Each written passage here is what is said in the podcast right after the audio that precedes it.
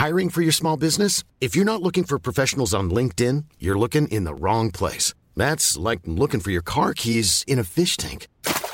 LinkedIn helps you hire professionals you can't find anywhere else, even those who aren't actively searching for a new job but might be open to the perfect role. In a given month, over 70% of LinkedIn users don't even visit other leading job sites. So start looking in the right place. With LinkedIn, you can hire professionals like a professional. Post your free job on linkedin.com slash people today. Radio, con la H que sí suena y ahora también se escucha. Inicia. Heraldo Noticias de la tarde con Jesús Martín Mendoza. En Heraldo Radio.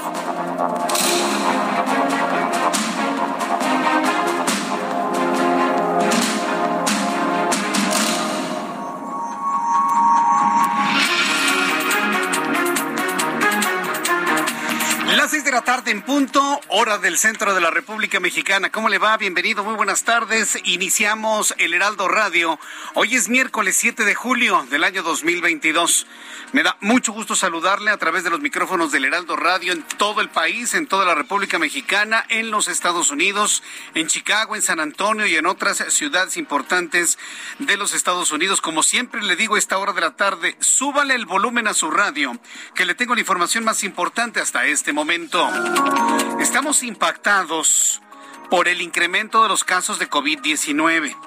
Y mira, aunque muchas personas ya lo consideran como algo superado y que no pasa nada y la gente no utiliza cubrebocas y todo el mundo se va a reuniones, a citas, encuentros, centros comerciales, restaurantes, la fila de las tortillas sin cubrebocas, quiero decirle que estamos en uno de los peores momentos de la quinta ola de la pandemia de COVID-19. No lo haga menos. El virus, aunque le dé leve, aunque le dé leve, puede tener efectos colaterales muy importantes a largo plazo. Hoy la Secretaría de Salud reportó 31.116 casos de personas contagiadas de COVID en México. Y mire que son luego cifras bastante castigaditas, bastante ortodoxas, o bueno, sí, vamos a llamarlo así, muy medidas, para que usted me entienda. 31.116 casos de COVID-19. ¿Le impacta el dato o ya no le impacta? ¿Ya no se asombra con el dato de COVID-19? ¿Ya, ya, ¿Ya no le parece noticia? Y se lo digo para que usted me comente a través de mis plataformas de Twitter, arroba Jesús Martín MX, en YouTube, en el canal Jesús Martín MX. ¿No le impacta? Que en solo 24 horas, se hayan registrado 31.116 contagiados de COVID-19 en México. Es la cifra más alta registrada en esta quinta ola. En la última jornada se habría alcanzado 6.152.924. La cifra de personas fallecidas contabilizadas a consecuencia de COVID-19 en las últimas horas ya subió a 60 personas en 24 horas. La relación fallecidos contagiados, por supuesto, es muy distinta. No es como en las otras olas, pero de todas maneras han muerto 60 personas. Para un acumulado oficial de 325.928 los casos activos. Ya casi están en los 200.000 enfermos en todo el país. 185.624 personas, claro de lo que se sabe, de los que van y consultan al médico, los que no están en su casa y aguantándose pensando que es una gripita común, pero en realidad es COVID, pues no están en este registro y en estos datos que le he dado a conocer. Es grave lo que está ocurriendo no lo dejemos de lado, por eso lo hemos considerado la noticia número uno del día de hoy. Otra vez tenemos un problema muy grave de COVID-19 en México y parece que la gente no lo quiere ver. En otras noticias, en este resumen, el ministro presidente de la Suprema Corte de Justicia de la Nación, Arturo Saldívar, presentó una iniciativa de ley general ante la Comisión Permanente del Congreso. Iniciativa que busca prevenir, investigar, sancionar y reparar no sé cómo se puede reparar el feminicidio. Nadie puede revivir a nadie, ¿no? Y no hay dinero que repare. El que asesinen a la madre, a la hermana, a la prima, a la abuela, a la amiga, a la novia, a la hermana, nada, nada repara el asesinato de una mujer, a la hija, nada lo repara. Pero bueno, se habló de sanción y reparación del delito de feminicidio. Hoy le voy a tener detalles de lo que dijo Arturo Saldívar sobre este tema. Personaje de la noticia, Alejandro Moreno, dirigente nacional del PRI. El día de hoy advirtió desde Ginebra, Suiza, sí, está en Europa, anda ya denunciando la persecución política de la cual es objeto por parte de Morena. Alejandro Moreno, dirigente nacional del PRI, advirtió desde Ginebra que la única manera en que lograrán callarlo es matándolo. ¿A quién se lo dijo? ¿A los suizos? No, hombre. Se lo mandó decir a los mexicanos que están en Morena. Que la única forma para que lo callen es que lo maten. Fíjense nada más que niveles extremos de la política mexicana. Que lo maten. Y lo dice allá en Suiza. Además, Alito, como también se le conoce, asegura que va a continuar señalando la falta de resultados del gobierno de Morena y su intención de destruir la democracia. Hoy las denuncias en este sentido las está haciendo Alejandro Moreno en Europa. Informo que la actriz Inés Gómez Montt ha solicitado un amparo contra una segunda orden de aprehensión por el delito de defraudación fiscal. Un juzgado de distrito en materia penal negó la solicitud de amparo. Anda salto de mata la señora Gómez Montt y bueno, pues le negaron el amparo. Otro escandalito también que involucra a gente de la farándula. Sí, la farándula. Sí, pues es farándula, finalmente, ¿no? En otras noticias le informo al fin, al fin de facilitar a los trabajadores afiliados al Instituto Mexicano del Seguro Social el trámite de su incapacidad temporal por contagio de COVID-19 sin necesidad de ir al médico, el instituto reactivó la herramienta digital Permiso COVID-19 en su versión 4.0 para que usted se dé cuenta del nivel en el que estamos de contagios de COVID-19. Estamos reactivando todos los protocolos de COVID en el país y el Instituto Mexicano del Seguro Social que dirige Zoé Robledo y que lo dirige bien con mucho tino, con mucho esfuerzo, está anunciando ya restituir este permiso COVID-19 en su versión 4.0. Es importante que lo tome en cuenta y no dude usted ¿eh? que si se incrementan las hospitalizaciones regresaremos a la reconversión de hospitales. La situación de verdad no es de juego ni le estamos exagerando. El COVID no se ha ido y en esta quinta ola está muy peligroso el contagio de COVID. Informo que el Instituto de Salud del Estado de México, ya que hablamos de instituciones de salud, dio a conocer sobre la confirmación de dos casos de viruela del mono. No podemos salir del COVID-19, ya tenemos la viruela símica. Uno de ellos viajó a Austria recientemente, ambos se reportan estables y en aislamiento en sus domicilios. Ahí están todos los, los efectos, los síntomas, las pústulas que son características de esta enfermedad las presentan estas personas. Le informo que Standard Poor's Global Ratings mejoró la perspectiva de México al pasar de negativa a estable. Vaya, Vaya, vaya, y no, no tuvieron que dar pataleos ni patadas a las sillas. Se trata de trabajar y tener paciencia. Y bueno, pues finalmente hay una mejor calificación de la perspectiva de México de negativa estable. Además, confirmó sus calificaciones crediticias soberanas de largo plazo en moneda extranjero de BB, de triple B y en moneda local de triple B más. Buenas noticias para la calificación de la perspectiva de México. Estamos muy atentos de las actualizaciones en la información que se genere de lo ocurrido el pasado 4 de julio en las inmediaciones de Chicago. Reina Torres, cónsul de México en Chicago, en los Estados Unidos, ha confirmado que un segundo mexicano perdió la vida esta mañana a consecuencia del tiroteo en Highland Park, Illinois, del pasado 4 de julio.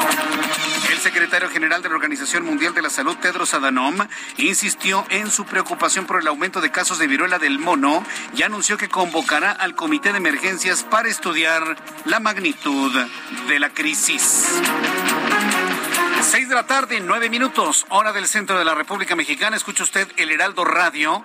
Le saluda Jesús Martín con toda la información importante a esta hora de la tarde. Vamos con nuestros compañeros reporteros urbanos, periodistas especializados en información de ciudad. Alan Rodríguez, gusto en saludarte. ¿En dónde te ubicamos a esta hora? Buenas tardes. Jesús Martín, amigos, muy buenas tardes. Tenemos el reporte de vialidad desde la avenida Cuauhtémoc, la cual presenta ligeros asentamientos para quienes se dirigen hacia el sur de la Ciudad de México a partir del cruce con viaducto Miguel Alemán hasta la zona del eje 7 sur, la avenida Extremadura. Por otra parte, mucha precaución para quienes circulan sobre la avenida José María Berti, donde se realizan obras para reparar el camellón de esta vialidad, esto principalmente en su tramo de la colonia Doctores desde la zona del eje 3 Sur hasta el cruce con la avenida Río de la Noza. En estos momentos precisamente se está registrando una fuerte lluvia en perímetro de las colonias Roma, Doctores, Condesa y también perímetro del centro de la Ciudad de México, así como la colonia Obrera, por lo cual invitamos a todos nuestros amigos a manejar con mucha precaución y a no rebasar los límites de velocidad. Es el reporte que tenemos. Muchas gracias por la información, Alan. Continuamos al pendiente. Continuamos al pendiente. Mario Miranda, qué gusto saludarte. ¿En dónde te ubicamos a esta hora? ¿Qué tal, Jesús Martín? Buenas tardes. Pues te informo que tenemos un grupo de aproximadamente 20 personas manifestándose en la esquina de 20 de noviembre y Plaza de la Constitución. Es un grupo de indígenas que piden a las autoridades viviendas y plazas para vender sus artesanías. Hasta el momento no han sido atendidos por ninguna autoridad. La realidad en el circuito de Zócalo se encuentra abierta para todos los automovilistas que transitan por esta zona. Las personas que desean venir hacia la zona centro lo pueden hacer por 20 de noviembre y de Luciano Carranza. Jesús Martín, también informarte que ya empiezan a caer las primeras gotas de lluvia aquí en el Zócalo. Podemos ver cómo las entradas al metro se empiezan a retacar, ya la gente empieza pues a, este, salirse de aquí de la zona centro e ingresar al metro Jesús Martín.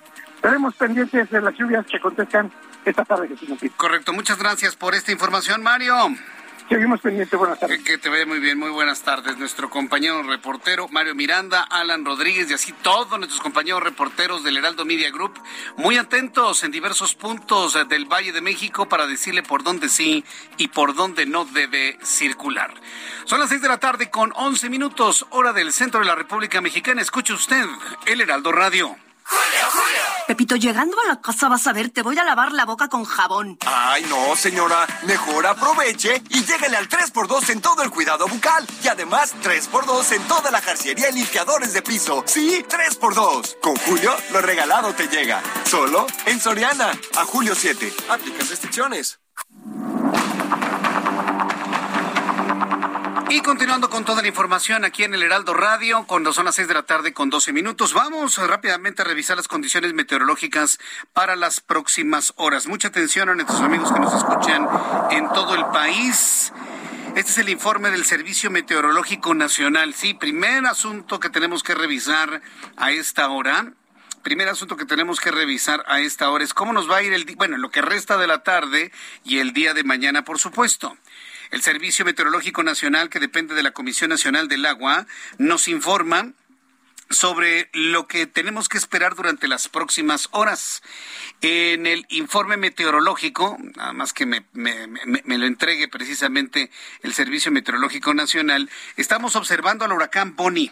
El huracán Bonnie es un sistema que ya se mantiene en categoría 2 hay un monzón mexicano, onda tropical número 9, canal de baja presión y divergencia en la altura. En el pronóstico general de temperaturas para la República Mexicana se informa que durante esta noche madrugada habrá lluvia muy fuerte en el noroeste y sureste de México con lluvias puntuales intensas en Quintana.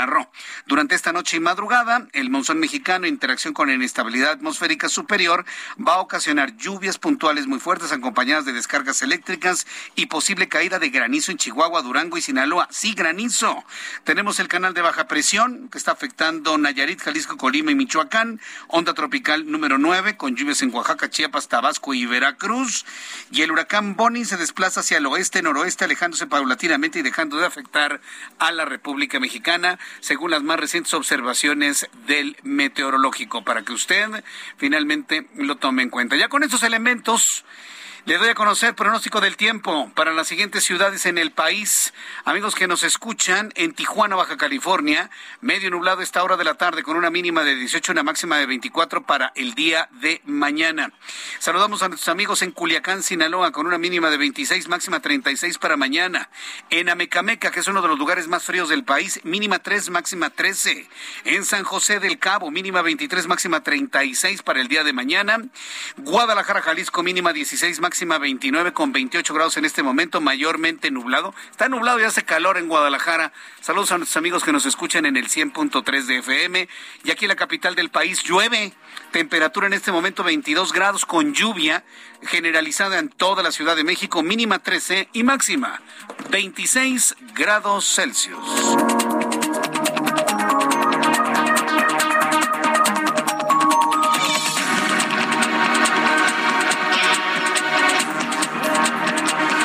Ya son las seis de la tarde con 15 minutos, seis y cuarto, las seis y cuarto de la tarde, hora del centro de la República Mexicana. Hoy uno de los hombres de la noticia, uno de los personajes de la noticia que se hizo notar sin duda alguna fue Arturo Saldívar, Lelo de la Rea, ministro presidente de la Suprema Corte de Justicia de la Nación. Hoy el ministro Saldívar presentó una iniciativa de ley en el Congreso con el objetivo de, dice, prevenir e investigar, sancionar y reparar el feminicidio en México.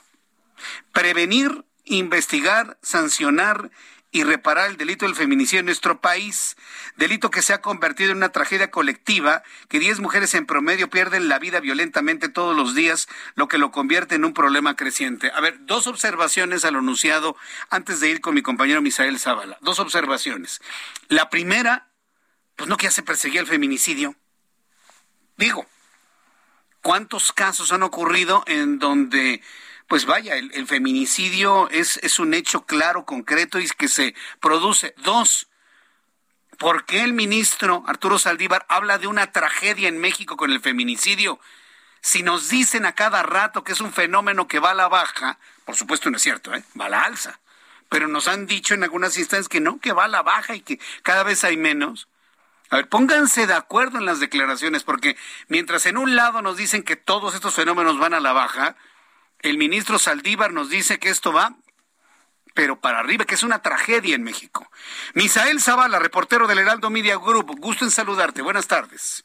Buenas tardes, Jesús Martín. Efectivamente, pues hoy el presidente de la Suprema Corte de Justicia de la Nación, Arturo Saldívar, presentó ya al Congreso un proyecto de reforma constitucional y también una ley general para prevenir, investigar, sancionar y reparar el feminicidio, en el cual se contemplan aumentar causales, también homologar el delito a nivel nacional y penas de hasta 90 años de prisión contra quien cometa feminicidios. El ministro presidente hizo entrega de manera formal y, y, personalmente de su propuesta a los presidentes del Senado, Olga Sánchez Cordero, y también de la Cámara de Diputados, Sergio Gutiérrez Luna, en un evento en la Cámara Alta donde lanzó un duro mensaje al afirmar que el país vive una tragedia colectiva, pues entre 10 y 11 mujeres son privadas de la vida de manera violenta todos los días. Pero ¿qué te parece eh, si vamos a escuchar cómo lo dijo el ministro Saldívar?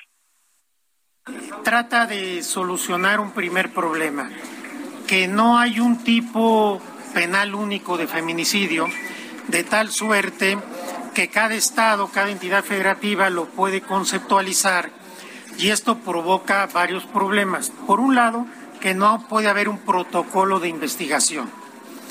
Por el otro lado, que no puede haber reglas jurisprudenciales, digamos, criterios de la Corte que sean aplicables de manera uniforme a todos los delitos de feminicidio. Eh, y en tercer lugar, que a veces si están mal redactados, se hace prácticamente imposible acreditar el tipo penal. Queremos generar una ley que traiga temas de prevención, que al mismo tiempo genere un protocolo de investigación, que obviamente permita sancionar a los responsables, pero que también repare de manera integral el agravio.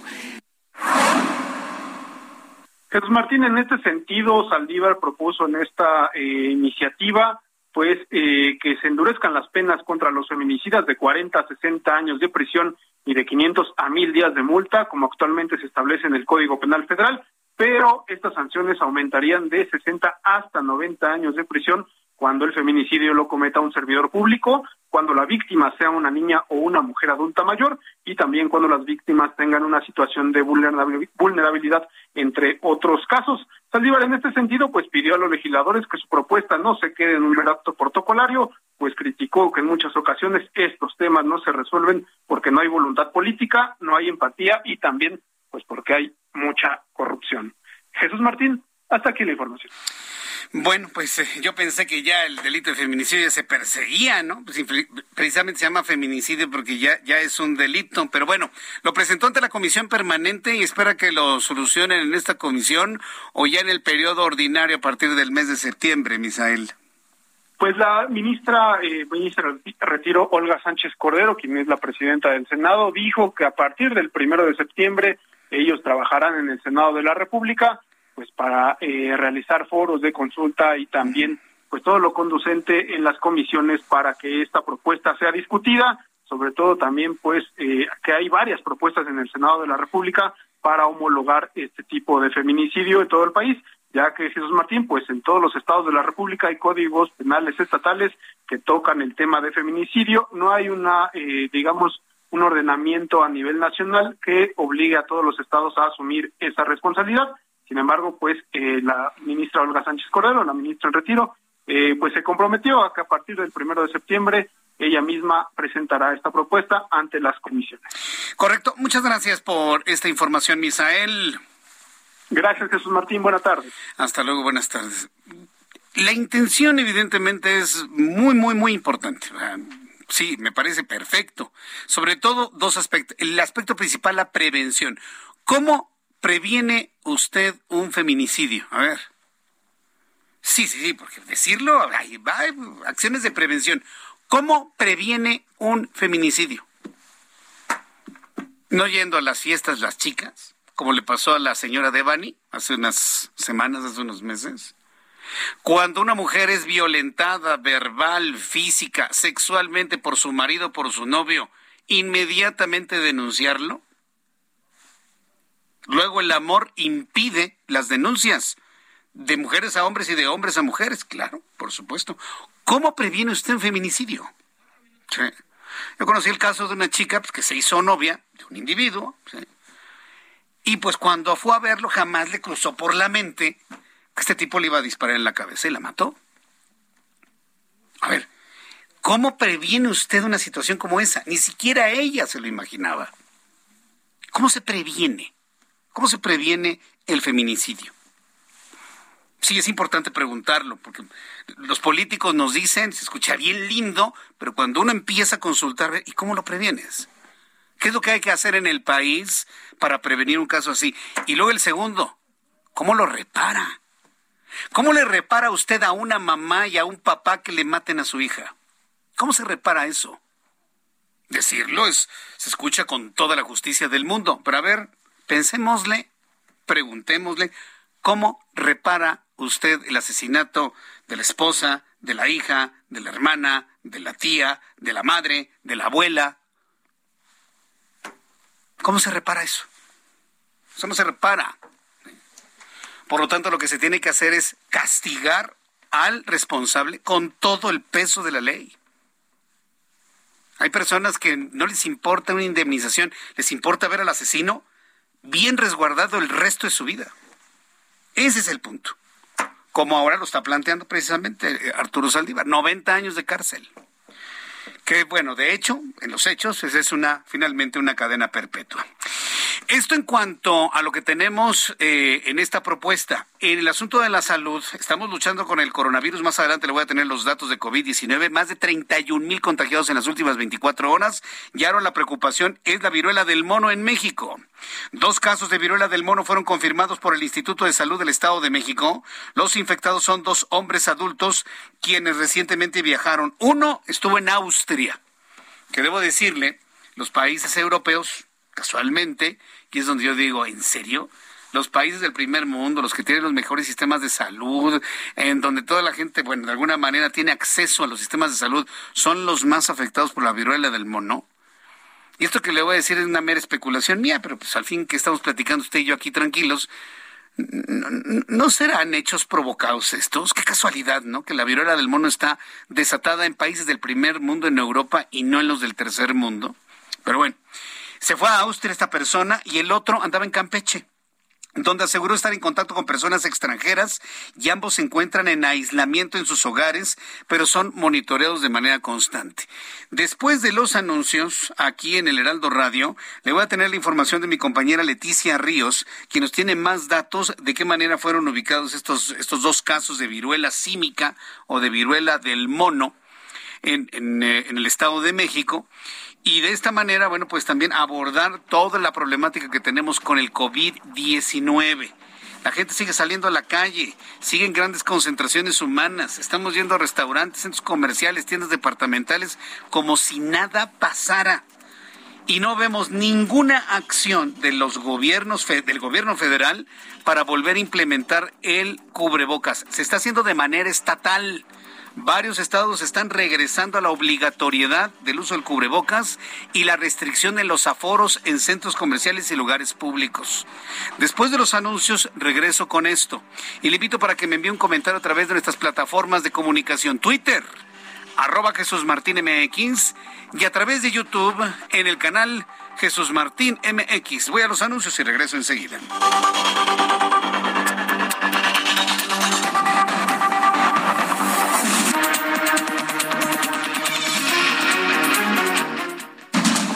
Escucha las noticias de la tarde con Jesús Martín Mendoza.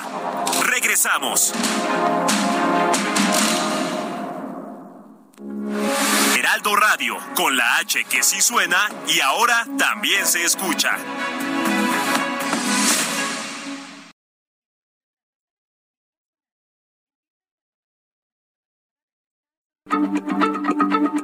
Heraldo Radio, la H se lee, se comparte, se ve y ahora también se escucha.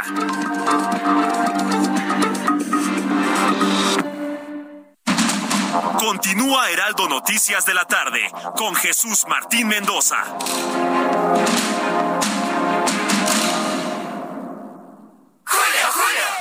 Llegó el momento de bajar estas llantitas. Sí, ya llegó, porque te llevas la segunda al 70% de descuento en todas las llantas para auto. Y además, dos por uno en todos los aceites lubricantes, anticongelantes y aditivos. Con Julio lo regalado te llega, solo en Soriana. A Julio 7, aplican restricciones. Hola, ¿qué tal? Soy Gaby Ruiz y tengo sinestesia. Seguro te preguntarás de qué se trata. Y no te preocupes, las personas con sinestesia pueden oír colores, ver sonidos o saborear texturas. Lo que sucede es que prácticamente se percibe con un sentido que no corresponde. Yo poseo una sinestesia audiogustativa. Esto quiere decir que todo lo que escucho tiene un sabor. Una canción aguda me sabe a limón, por poner un ejemplo. Por eso, cuando Cielito Querido Café me invita a formar parte de la campaña Sabores que Suenan, no dudé ni un segundo en unirme a ella, ya que mezclan dos cosas que yo amo, la música con la cocina. Para Sabores que Suenan nos juntamos con cinco grandes artistas para crear cinco platos únicos, llenos de sabor y sinestesia. Estoy segura que se llevarán una grata sorpresa con todos los talentos protagonistas de la mano de Cielito Querido Café.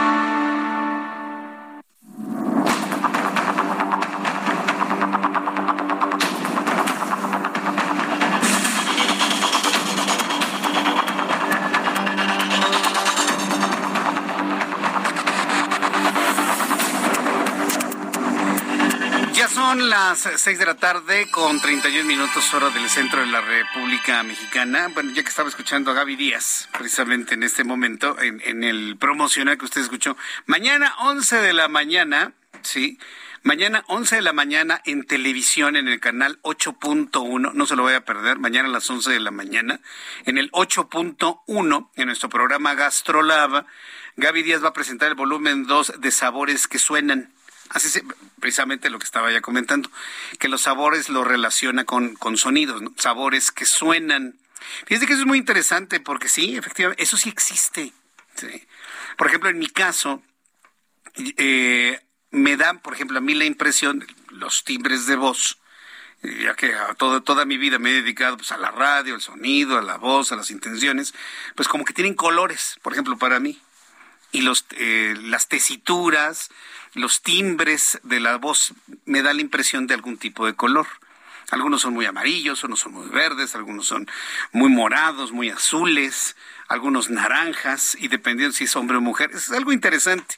En esa idea de las cosas, pues mañana Gaby Díaz presenta en Gastrolab, 11 de la mañana, el segundo, su segunda entrega de su libro Sabores que suenan. No se lo vaya a perder, es una invitación que le hacemos.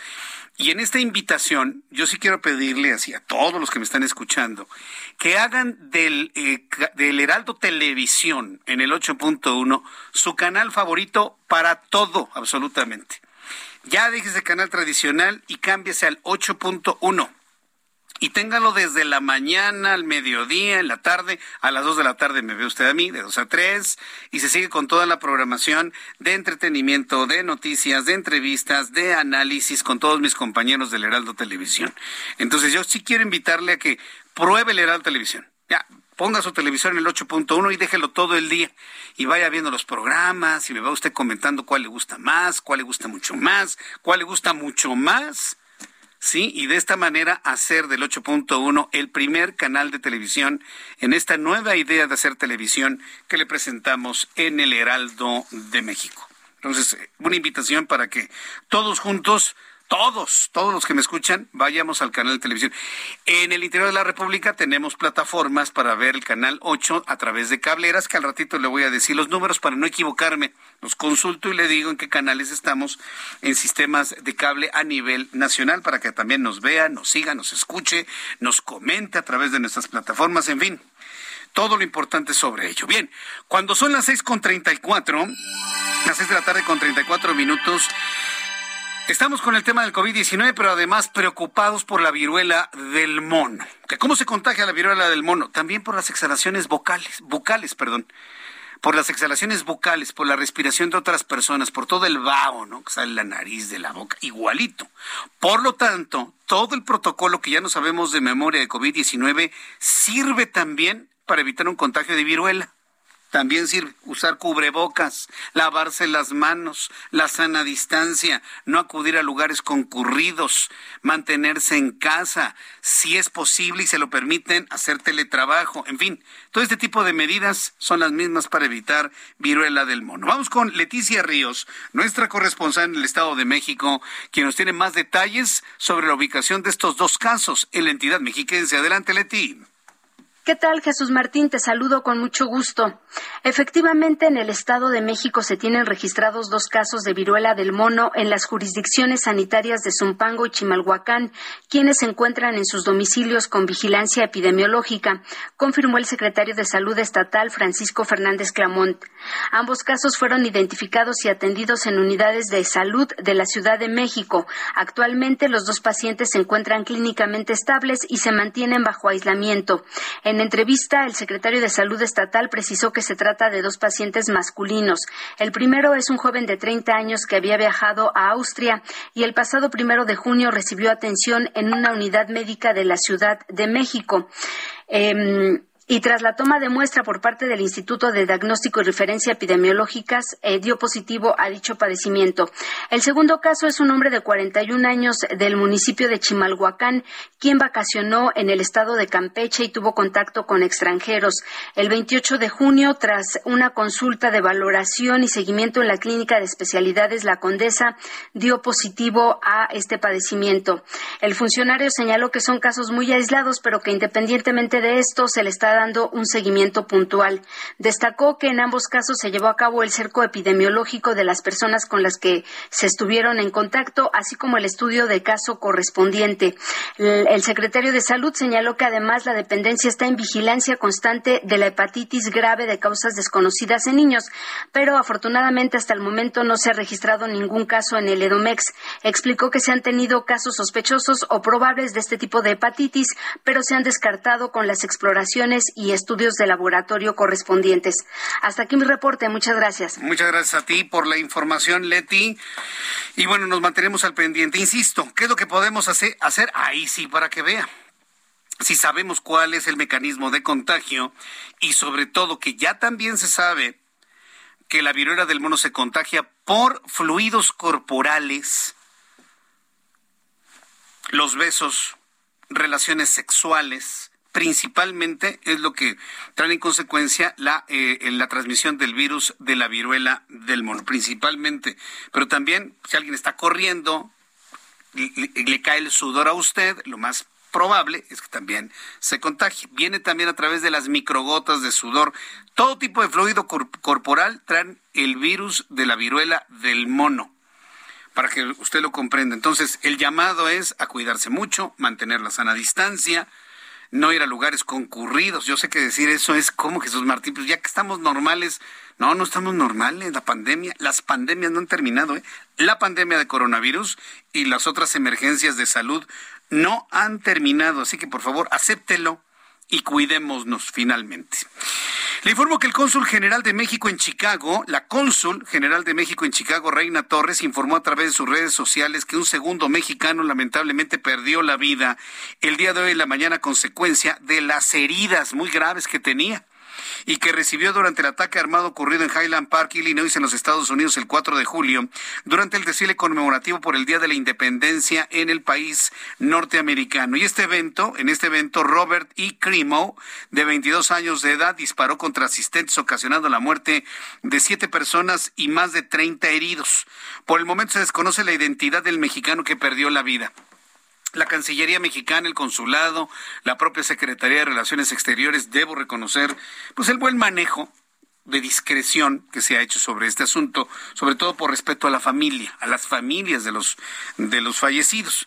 Entonces, la noticia está ya dada, ¿no? Lamentablemente otro mexicano de los que estaban heridos pierde la vida a consecuencia de la gravedad de todas sus a consecuencia de todas sus heridas recibidas el pasado 4 de julio. La coalición va por México, que son los, finalmente los partidos eh, de la oposición unidos, le están exigiendo al presidente mexicano, Andrés Manuel López Obrador, detener lo que ya es calificado como un verdadero río de sangre en México. La coalición Va por México le exige al presidente mexicano Andrés Manuel López Obrador que detenga el río de sangre que recorre el país y que hasta el momento ya sobrepasa los 126 mil homicidios en lo que va de su sexenio. Tres años y medio. Imagínense nada más. En tres años y medio hay más muertos que en todo el sexenio de Felipe Calderón y juntos en el de eh, Vicente Fox, Enrique Peña Nieto y los anteriores. No, no, son, son cifras verdaderamente increíbles. 126 mil homicidios. Los dirigentes del PAN, Marco Cortés, del PRI, Alejandro Moreno, del PRD, Jesús Zambrano, piden aplicar la ley contra el crimen organizado, pues de acuerdo con inteligencia de los Estados Unidos, el crimen ya controla el 40% del país, casi la mitad controlada por el crimen organizado y los carteles del narcotráfico. ¿Y qué dice el presidente? Pues abrazos. Yo se lo he dicho, ¿eh? La respuesta del presidente a este llamado de la coalición de partidos políticos de oposición, ¿sabe cuál va a ser? No la cambio. Y es más, voy a dar los abrazos más fuerte para que vea. No le han entendido la forma al presidente mexicano. Él no entiende así. Él no cambia así, pero bueno, finalmente esa es la, la, la idea que tienen los partidos de la oposición de, solicitarle un urgente cambio en la política de seguridad pública. Bueno, en otros asuntos, mientras esto está ocurriendo, el gobierno federal, pues lejos de perseguir a algún cartel de la droga o algún grupo criminal en algún en alguna parte de la República Mexicana, está persiguiendo adversarios políticos. Y así por lo menos en lo que alcanzamos a ver en la opinión pública, uno de sus peores adversarios políticos ahorita es Alejandro Moreno, el líder del PRI. ¿Por qué? Porque Alejandro Moreno le dijo no a Morena de ir en conjunto para aprobar la reforma energética. Todos conocimos una llamada donde le advirtieron, van a ir contigo con todo, ¿no? Y ahora lo estamos viendo. Lo estamos viendo todos los días de una manera cruda, de una manera clara, sin ningún tipo de, de cuidado, ¿no? Así abierto, ¿no? Bueno, Laida Sansores, quien es la gobernadora de Campeche, quien es la persona que ha sido elegida para poder hacer todo este ataque en contra de Alejandro Moreno, reveló un audio del dirigente nacional del PRI donde presuntamente planea un intento de presión a empresarios mexicanos a través de una reforma que implementaría cuando obtuviera la comisión de la Cámara de Diputados.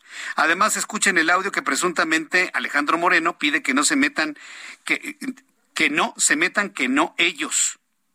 En cambio, pidió en Tamben a políticos pertenecientes del PAN y del PRD, sus aliados de ahora, quienes son parte de la alianza opositora Va por México junto con el PRI. Voy a presentarle un pedacito de este audio, un pedacito de este audio que dio a conocer Laida Sansores. Eh, mientras Alejandro Moreno se encuentra en Ginebra, allá en Ginebra, Suiza, pues revelando lo que él considera una verdadera persecución política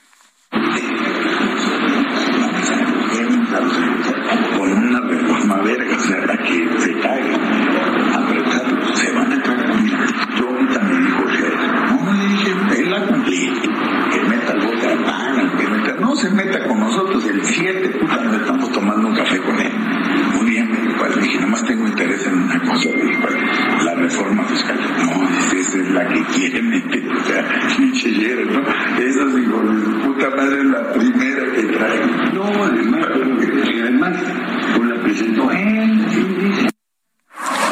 bueno, pues bueno, no nos alcanza a escuchar mucho en, radio, pero está lleno de peladeces también. También ofrezco mil disculpas en los hogares donde hay niños, pero pues finalmente así. Lo que llama la atención es cómo se refiere a los que hoy son sus aliados del Partido Acción Nacional y del Partido de la Revolución Democrática. Bien, ya son las seis de la tarde con 44 minutos, hora del centro de la República Mexicana. Tengo la línea telefónica a Luis Carlos Ugalde, director de Integralia. Yo le agradezco mucho a Luis Carlos Ugalde el que me tome la llamada telefónica el día de hoy. Él es un conocedor de los procesos electorales, fue, fue el consejero presidente del Instituto Federal Electoral. Estimado Luis Carlos Ugalde, bienvenido, muy buenas tardes. Hola Jesús, muy buenas tardes. Gracias por tomar la llamada telefónica. Bueno, hay una orden por parte del Instituto Nacional Electoral para que el Movimiento de Regeneración Nacional y veintitantas personas pues se abstengan de hacer lo que califique el INE actos anticipados de campaña. La respuesta de Mario Delgado dice que por qué, si ellos tienen el derecho de hacer ese tipo de encuentros y, eh, con la ciudadanía que han venido haciendo todo todo el tiempo. ¿Cuál, es la primera opinión que tiene Luis Carlos Ugalde de esta nueva discusión, de este nuevo pleito en el que se ha enfrascado el INE con el Movimiento de Regeneración Nacional? Primero que la legislación mexicana es muy restrictiva en cuanto a hacer actos anticipados de precampaña. Mientras en otros países se permite que los políticos puedan expresar su punto de vista sobre ser candidatos dentro de tres, cuatro años, en México es muy restrictivo podríamos tú y yo tener una discusión si eso es bueno o es malo. Pero el tema es que es así, y mientras sea así, los eh, partidos deben cumplir con esa disposición. Lo que ha venido haciendo Morena en las últimas semanas es prácticamente anunciar públicamente que tiene tres aspirantes para ser candidatos de Morena, ha dicho López Obrador quiénes son, y han hecho eventos multitudinarios con un fin claro que es posicionarlos ante la opinión pública. Entonces, claramente el propósito es anticiparse a las elecciones, promover a sus candidatos y eso está prohibido por la ley, de tal forma que lo que hizo el INE, pues es lo que dice la ley, simple y llanamente. Ahora, eh, a mí la parte que me llama la atención no es el hecho de que el INE pues esté pidiendo que se respete la ley electoral, sino la respuesta de Mario Delgado como líder de este partido político. ¿En dónde está la diferencia de un acto de campaña y una asamblea informativa como las han calificado los integrantes de este partido político? Pues mira, eh, pues, eh, podemos tener una discusión también sobre las modalidades para que se actualice lo que es un acto anticipado de precampaña. Claramente, en una primera instancia, desde una lectura literal de la ley, salvo que salvo que digas vota por mí, quiero ser candidato, si no lo haces en una primera lectura, pues no estás violando la ley. Pero claramente de una lectura sistémica sistemática y además eh, haciendo lo que se conoce como equivalencias funcionales, queda claro que el propósito de estos actos, de estas asambleas, es posicionar políticamente a precandidatos. Y por lo tanto, ese es el tema que la ley prohíbe y la pregunta es ¿por qué la ley lo prohíbe? Porque lo que se busca es a evitar que se rompa la equidad de la contienda. Si algunos empiezan dos años antes, pues cuando empiecen las precampañas dentro de dos años, formalmente hablando, pues ya va a haber algunos que llevan ventaja. Dos, porque buscas evitar que se desvíen recursos públicos. Quienes son funcionarios de gobierno de Morena en este momento, claramente están usando el recurso más preciado que se llama tiempo, su tiempo personal disponible, aun cuando sea fin de semana, es un tiempo que en lugar de dedicárselo a su cargo, se lo dedican a promoverse. Dos, es muy fácil cruzar la línea y usar recursos públicos, dinero público para fondear tu boleto de avión, tus asesores, tus campañas de redes sociales. Entonces, para evitar eso y violentar la Constitución es que se prohíben estos actos anticipados de precampaña. Ese es el tema de fondo. López Obrador decidió adelantar el proceso de selección de su candidato dos años. Los problemas que esto implica pues son estos, de que empiezan a chocar con lo que dice la ley. Ahora, eh, yo veo que hay una clarísima intención de desoír la ley, de no hacerle caso y de pagar, si es posible, las sanciones que puedan existir sobre esto. ¿Qué, se puede hacer ante una actitud como esta, en donde claramente se busca la inequidad en la, en la contienda electoral, al menos por lo menos ahorita la del año 2023 en Coahuila y en el Estado de México, Luis Carlos Ugalde? Pues mira, lo que el Tribunal Electoral ha dicho es que va a establecer un catálogo de, personas que pierdan el, requisito de modo honesto de vivir eh, por violar la ley. Cuando tú quieres ser candidato a algún cargo de elección popular, la Constitución mexicana dice que debes tener un modo honesto de vida. Claramente violar la ley de manera recurrente, pues es violar el modo honesto de vida. Entonces, lo que el Tribunal Electoral está haciendo, justamente para evitar que se eh, evadan la ley y que no les importe las consecuencias, es decir, si alguien viola recurrentemente la ley, cuando venga el momento para calificar si puede ser candidato, yo puedo determinar que violó tantas veces la ley que no puede serlo. Entonces, creo que esa es la sanción preventiva más eficaz que pueda haber. Si Claudia Sheinbaum, Marcelo Ebrard y Adán Augusto López siguen haciendo estos eventos públicos, eh, eventualmente pueden perder el, el requisito de modo honesto de vida y no poder ser candidatos en 2024. Bien, pues eh, están ahí buscando impugnar esta decisión del INE. ¿Qué tanto éxito pueden tener en esa, entre comillas, impugnación, Luis Carlos? Eh, Morena, dices? No, no, no. Bueno, sí, Claudia Sheinbaum ya dijo que va, van a impugnar también eh, Mario Delgado, que van a reclamar esta decisión del Instituto Nacional Electoral. ¿Qué tanto éxito pueden tener en, en eso? Pues yo creo que el éxito es bajo porque todo lo que el INE ha establecido como medidas preventivas que dio a conocer ayer se basan en tesis, decisiones, jurisprudencia del propio tribunal. Si el tribunal es congruente con lo que ha decidido en el pasado, tiene que validar lo que estableció el. A mí lo que me preocupa mucho es este antecedente que se crea, ¿no? De no escuchar, de, de, no atender las reglas del juego, de la ley electoral. Eso está generando antecedente terrible, sobre todo hacia las generaciones futuras, Luis Carlos Ugalde. El daño va a ser irreversible. ¿Qué hacemos para evitarlo? Así es, en este y en muchos otros temas de la vida nacional hay un desdén por la ley, por la Constitución. El mismo presidente de la República se burla de la ley, dice que nadie cree en la ley, que quien cumple la ley y él mismo violenta la ley. Así es que este es un antecedente muy pernicioso que estamos viviendo. Luis Carlos Ugalde, yo agradezco mucho este análisis de este, vamos a llamarlo la nueva, más reciente confrontación entre INE y Movimiento de Regeneración Nacional. Nos mantenemos al pendiente de todo lo que esté sucediendo de aquí al 2023-2024. Gracias, Luis Carlos Ugalde. Hasta luego, gracias. Es director de Integralia. Bueno, pues ahí está la aprobación de las medidas cautelares contra insisto, a mí no me gusta decirle corcholatas. Y mire, puedo tener yo mis discrepancias, ¿no? Pero es que si, si les dejamos este, este insulto, esta, pues, este mote a cualquier candidato, pues lo único que está haciendo Andrés Manuel López Obrador es denigrar a todos los candidatos a cualquier puesto de elección popular en el futuro. Eso me parece lo más perverso del mundo. ¿eh?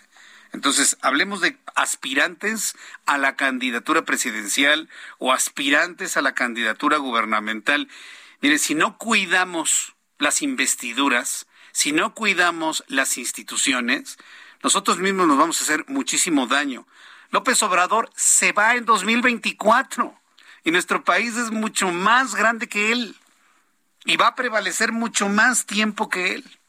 Así que bueno, pues em, empecemos a, a cuidar todo, porque usted no puede saber si usted en el futuro, por la razón que usted quiera, los niños, los jóvenes que me están escuchando, van a ser candidatos de algo. Yo estoy seguro que del otro lado de la radio donde usted está, hay un niño, hay un joven, una niña, una joven que van a ser, va a ser una candidata, un candidato una candidata a jefe de gobierno, a gobernador de la entidad, a presidente de la República. No tengo la menor duda.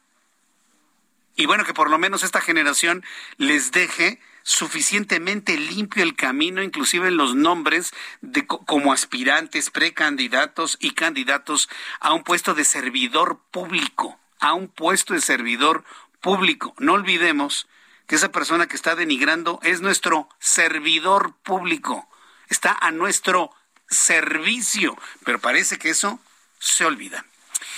Son las 6 con 53, las 18 horas con 53 minutos.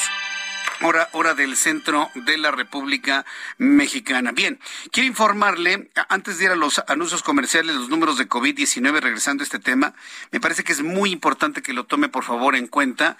La Secretaría de Salud informa que en las últimas 24 horas, de ayer para hoy, se han sumado a la lista de contagiados 31.116. 31.116 nuevos contagiados de COVID-19 para un total acumulado en toda la pandemia de 6.152.924 mexicanos contagiados. Han fallecido en las últimas 24 horas 60 personas para un acumulado de 300 25.928. Índice de letalidad está en 5.4%. Sigue siendo de los más altos en, en todo el mundo sigue siendo muy alto el índice de letalidad. Pero bueno, finalmente está a la baja porque hay menos hospitalizaciones y hay menos fallecimientos. ¿Por qué? Pues algunos dicen que es por efecto de las vacunas. Pero yo he conocido personas que se han vacunado, que han pasado las de Caín con esta segunda o tercera enfermedad que les da durante este tiempo. ¿eh? Hace unos minutos platicaba con un colega va saliendo de COVID-19 y bueno, le puso una arrastrada el virus y dice, y mira, que yo tengo mis dos vacunas y hasta mi refuerzo. Y le fue como en feria. Voy a los anuncios, regreso con un resumen de las noticias más importantes y le invito para que siga con nosotros en el Heraldo Radio. Le invito para que me escriba, arroba Jesús Martín MX. Escucha las noticias de la tarde con Jesús Martín Mendoza. Regresamos.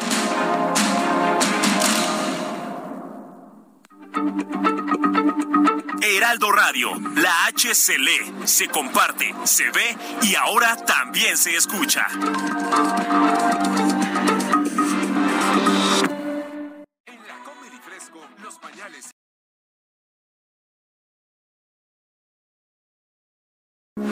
Heraldo Radio, con la H que sí suena y ahora también se escucha. Continúa Heraldo Noticias de la tarde con Jesús Martín Mendoza.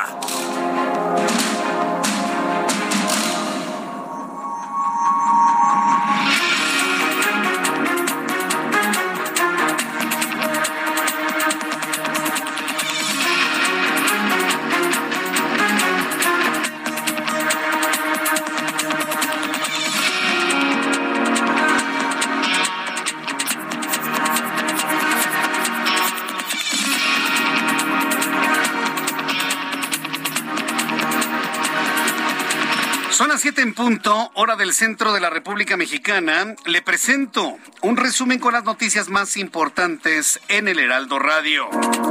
El ministro presidente de la Suprema Corte de Justicia de la Nación, Arturo Saldívar, presentó una iniciativa de ley general ante la Comisión Permanente del Congreso, iniciativa que busca prevenir, investigar, sancionar e incluso plantea la reparación en lo posible del asesinato de una mujer, es decir, de un feminicidio. Desde Ginebra, Suiza, Alejandro Moreno, dirigente nacional del PRI, advirtió que, que, la única forma, le advirtió a la gente de Morena que la única manera de callarlo es matándolo. Fíjense nada más qué dramática declaración ha hecho Alejandro Moreno allá en Ginebra, Suiza. Le manda a decir a Morena que la única forma de callarlo es que lo maten. Además asegura que continuará señalando la falta de resultados del gobierno de Morena y su intención de destruir la democracia, fue lo que dijo Alejandro Moreno en diversos foros allá en Europa. También informo que ha crecido tanto el contagio de COVID-19 y tantas personas enfermas en los trabajos que el Instituto Mexicano del Seguro Social anuncia que ha reactivado la herramienta digital de permiso COVID-19 en su versión 4.0. Recuerde que esta versión pues da el beneficio de poder hacer el informe de buena fe, por supuesto, de que se está enfermo de COVID-19 sin la necesidad de tener que ir a diversos lugares en donde contagie a otras personas. El objetivo, dice el Seguro Social, es facilitar a los trabajadores afiliados al IMSS el trámite de su incapacidad temporal por contagio de COVID-19 sin necesidad de ir al médico. De esta manera, tome por favor nota muy importante, el Instituto Mexicano del Seguro Social ha reactivado la herramienta digital Permiso COVID-19 en su versión 4.0. También informo que el Estado de México ha confirmado la presencia de dos casos de viruela del mono. Nos mantenemos al pendiente para informarle más sobre ello. En este resumen de noticias también informo que Luis Carlos Ugalde, director de Integralia, y ex, expresidente, consejero presidente del Instituto Federal Electoral en ese entonces, informó en entrevista en este espacio que el propósito de las asambleas de Morena es posicionar políticamente a los precandidatos para las elecciones de 2024, acción que claramente lo prohíbe la ley para no romper la equidad de la contienda, así como prevenir el uso de los recursos públicos para la promoción de candidatos. Además, indicó que los asistentes a los eventos públicos de Morena deben utilizar su tiempo para ejercer su cargo como funcionarios públicos y no para estarse promoviendo. Así lo dijo Luis Carlos Ugalde. Queda claro que el propósito de estos actos, de estas asambleas, es posicionar políticamente a precandidatos y por lo tanto ese es el tema que la ley prohíbe y la pregunta es ¿por qué la ley lo prohíbe? Porque lo que se busca es A, evitar que se rompa la equidad de la contienda. Sí. Dos, porque buscas evitar que se desvíen recursos públicos. Quienes son funcionarios de gobierno de Morena en este momento claramente están usando el recurso más preciado que se llama tiempo.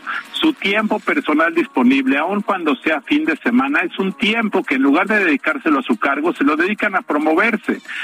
Para evitar eso y violentar la constitución, es que se prohíben estos actos anticipados de precampaña. El senador Higinio Martínez Miranda aseguró que sí participará en el proceso interno elegido por Morena para designar al candidato a la gubernatura del Estado de México y poder contender en los comicios de 2023.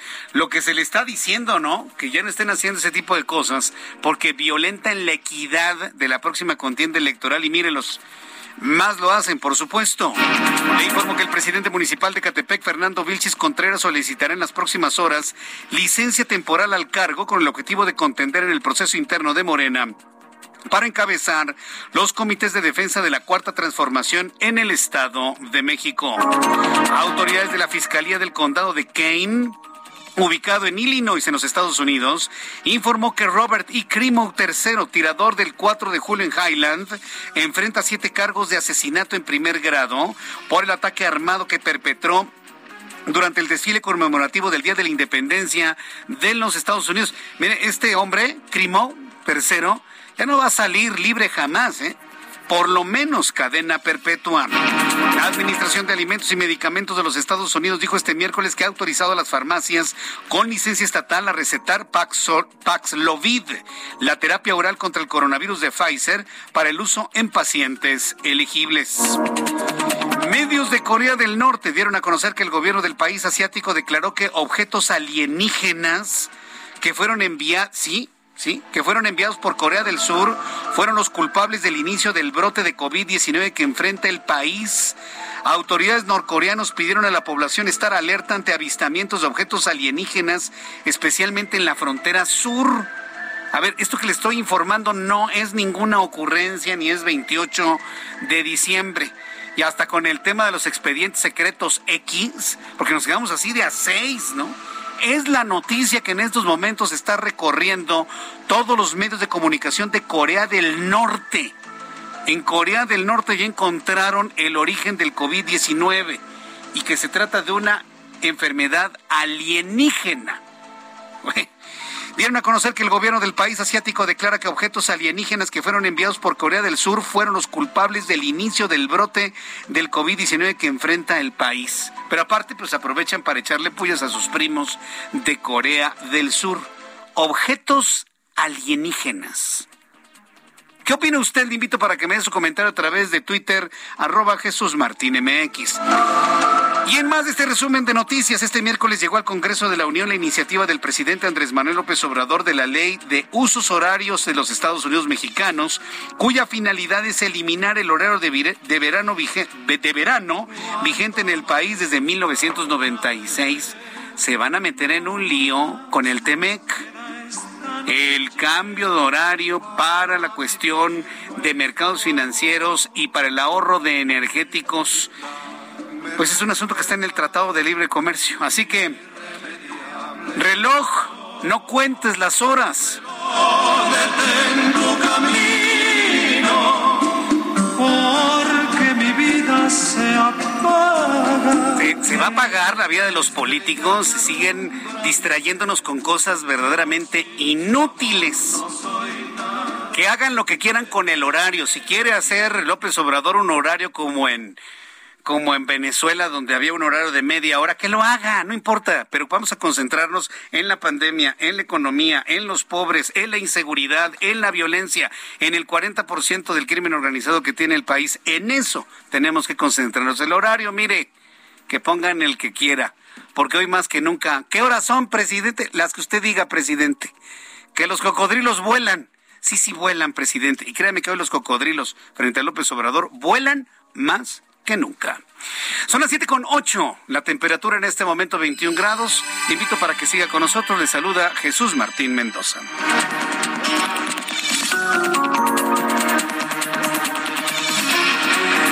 Continuamos con toda la información en el Heraldo Radio. Es momento de revisar. Saludos a nuestros amigos que nos sintonizan a partir de este momento, a nuestros amigos en Monterrey, Nuevo León, que nos escuchan a través de digitales. Gracias por estar conmigo. Yo les invito a que me envíen un mensaje a través de mi cuenta de YouTube, en el canal Jesús Martín MX. Hay personas que no me pueden creer el asunto de lo de Corea del Norte. Ahorita le platico algo que no está tan descabellado, ¿eh? No es tan descabellado porque sí hay una, una investigación seria en torno a este tema. Pero primero vamos con mi compañero Alan Rodríguez, quien nos informa en el Valle de México. Adelante, Alan, gusto en saludarte. Jesús Martín, amigos, muy buenas tardes. Luego de la fuerte lluvia que se registró en la alcaldía de Benito Juárez, tenemos, eh, registraron dos árboles caídos. El primero de estos sobre el eje central Lázaro Cárdenas, al cruce con la calle de Necaxa, esto en el perímetro de la colonia Portales, en donde ya bomberos se encuentran retirando este sujeto forestal de aproximadamente ocho metros de altura. El segundo de estos ocurrió en la calle Don Juan, al cruce con la calle de Elena, perímetro de la colonia Nativitas, y en este caso todavía no han podido retirar el tronco de aproximadamente 15 metros que se encuentra obstruyendo completamente la circulación en esta zona de la colonia Nativitas, por lo cual como alternativa vial tenemos la calle Primero de Mayo en ambos sentidos habilitada. Por lo pronto, el reporte que tenemos y mucha precaución con el pavimento que tenemos mojado en estos momentos. Correcto. Alan Rodríguez, muchas gracias por la información. Estamos al pendiente. Buenas tardes. Hasta luego que te vea muy bien. Mario Miranda, qué gusto saludarte. ¿En dónde te ubicamos, Mario? ¿Qué tal, Jesús Martín? Buenas tardes. Pues informo que en estos momentos ya tenemos presencia en la zona centro. Nos encontramos exactamente en la Glorieta del Caballito, donde en estos momentos cae una lluvia ligera, por lo que tenemos carga vehicular en ambos sentidos de Paseo de la Reforma, de Juárez a la Estela de Luz, Bucareli con tránsito lento de Juárez a Chapultepec, la Avenida Juárez de Reforma al eje central con carga vehicular. Jesús Martín, hacerles la recomendación a todos los automovilistas que no manejen en exceso de velocidad, que manejen con precaución debido a que encontrarán el pavimento mojado. Jesús Martín, es la información que te tengo. Muchas gracias por la información, Mario Miranda. Seguimos pendiente, Hasta luego, que te vaya muy bien. Bueno, son las siete con once, las siete con once, hora del centro de la República Mexicana. Tengo en la línea telefónica José Arnoldo García, corresponsal en Tamaulipas. Tras la detención de Octavio Leal Moncada, líder del grupo La Columna Armada, presuntamente ligado al cartel del Golfo, se han registrado bloqueos sobre la carretera Victoria Monterrey en el municipio de Hidalgo. Adelante, José Arnoldo, gusto en saludarte. Buenas tardes. Muy buenas tardes. La carretera Victoria-Monterrey continúa bloqueada desde anoche a la altura del poblado de Tomaseño por vecinos del municipio de Hidalgo en demanda de la liberación de Octavio Leal Moncada, líder de la columna armada Pedro José Méndez, detenido por el delito de homicidio. La Guardia Nacional informó que debido al bloqueo, la circulación se encuentra suspendida en ambos sentidos de la carretera, por lo cual no han, no han usado eh, unidades de transporte de carga de las cuales despojaron a los conductores. En tanto, después de la una de la tarde, un fuerte contingente de más de 700 personas salió de la cabecera municipal de Hidalgo con el propósito de llegar a Ciudad Victoria y dirigirse a la Fiscalía General de Justicia del Estado para exigir la, la liberación de Leal Moncada. Tres reporteros que cubrían la movilización fueron agredidos a golpes y despojados de sus teléfonos celulares por personas de la columna Pedro José Méndez. Los, atacantes amenazaron a los periodistas con arma de fuego. Como medida de prevención, se ha montado un operativo de seguridad en la Fiscalía General de Justicia, en la en el complejo de seguridad pública, el Palacio de Gobierno, así como en Casa Tamaulipas. La Guardia Nacional también estableció un operativo de seguridad en cinco puntos de esta carretera e invita a la ciudadanía a evitar la circulación por esta debido a la gran cantidad de trailers varados. La policía informó que son aproximadamente las 700 las personas las cuales bloquean la carretera y por lo que hay ya largas filas de autos particulares, autobuses de pasajeros y transportes de carga, provocando una gran pérdida económica, Jesús Martín. Correcto, muchas gracias Arnoldo por la información desde Tamaulipas. Muy buenas tardes. Muy buenas tardes. Hasta luego, que te vaya muy bien. Bueno, son las siete con trece, las siete con trece del centro de la República Mexicana. Estoy leyendo que a muchas personas les impactó el tema de, de si el virus es alienígena. Mire, esta hipótesis no es nada nueva, ¿eh? no es nada nueva, desde hace muchos, muchos años. Es más, yo le podría decir desde tiempos de la carrera espacial de la década de los sesentas, eh, muchos científicos presumen que el origen de los virus está en el espacio. Sobre todo por las observaciones que se han hecho en cuanto a los restos de algunos meteoritos que han llegado a la Tierra. Hay que entender al virus como una cosa que no está viva, pero tampoco está muerta. Los virus no se han podido clasificar ni dentro del reino de los vivos ni en el reino de los muertos, porque no cumplen con una característica fundamental de cualquier ser vivo, que es reproducirse, reproducirnos a sí, a sí mismos. Tienen que utilizar un huésped de un reino completamente distinto para poderse reproducir. Un virus no es otra cosa más que un paquete de material genético, párele de contar. Y se pegan se pegan a la, a la membrana celular, tanto animal como vegetal, para inyectar su material genético, eh, reprogramar el material genético y la reproducción de esa célula y reproducir copias de sí mismo. La célula se inflama y estalla liberando miles o decenas de miles de virus iguales al que se pegó en la membrana celular. Así se reproducen, de esa manera, de esa manera extrañísima. Eh, y al ratito le voy a platicar de dónde viene o desde cuándo se está hablando que este tipo de virus pues no son precisamente de nuestro vecindario aquí en la Tierra. Me parece que es un asunto interesante, que, lejos del, ay, ¿a poco es alienígena? Hay investigaciones, inclusive de la, de la Universidad de Cardiff, en el Reino Unido, muy serias sobre eh, eh, elementos de observación que indican que el virus del SARS, allá en el año 2003, podría tener un origen, pues no voy a decir alienígena, porque todo el mundo se piensa en seres verdes o grises con antenas, no, no, que tiene un origen espacial. Es un virus que pudo haber llegado inclusive desde un meteorito. Le platico eso después del siguiente tema que le tengo aquí en el Heraldo Noticias, cuando son las siete con dieciséis, las 19 horas con 16 minutos hora del centro de la República Mexicana. En la línea telefónica, Juan Carlos Romero Hicks diputado del Partido Acción Nacional, exgobernador de Guanajuato, buen amigo de nuestro programa de noticias. Estimado Juan Carlos Romero Hicks, bienvenido, muy buenas tardes.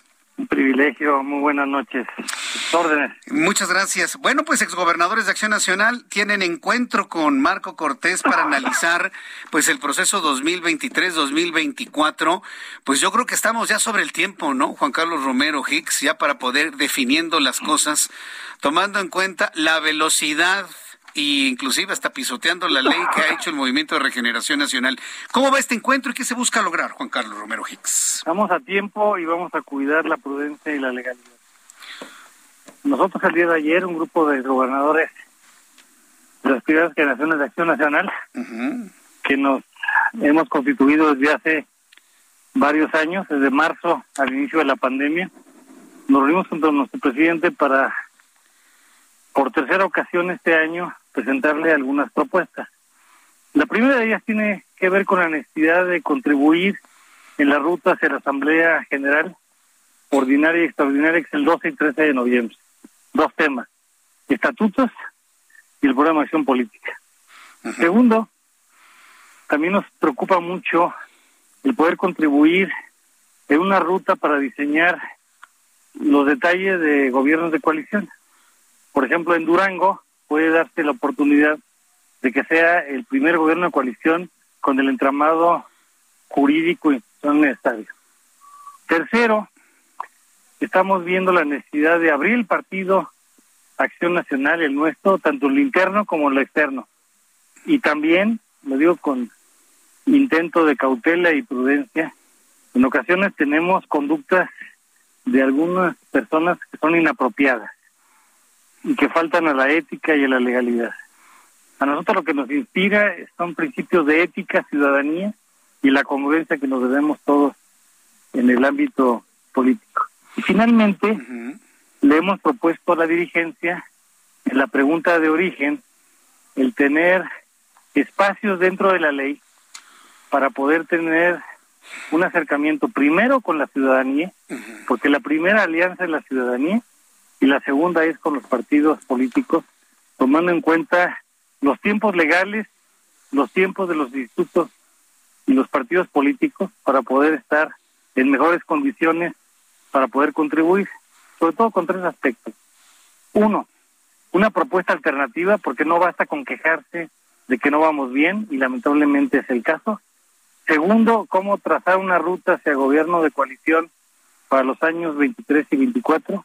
Y finalmente, un método que sea transparente y que esté validado por una altísima participación para poder buscar una candidatura de unidad para lo que se va a jugar en el 2024, que es la presidencia de la República, las ocho gubernaturas y la jefatura de gobierno de la Ciudad de México. Esa es la agenda que nos inspira y que hemos venido construyendo con el presidente Marco Cortés. Este año nos hemos reunido en tres ocasiones, el 11 de febrero, el día previo a la jornada electoral de las seis entidades federativas, el 4 de junio, y ayer 5 de julio.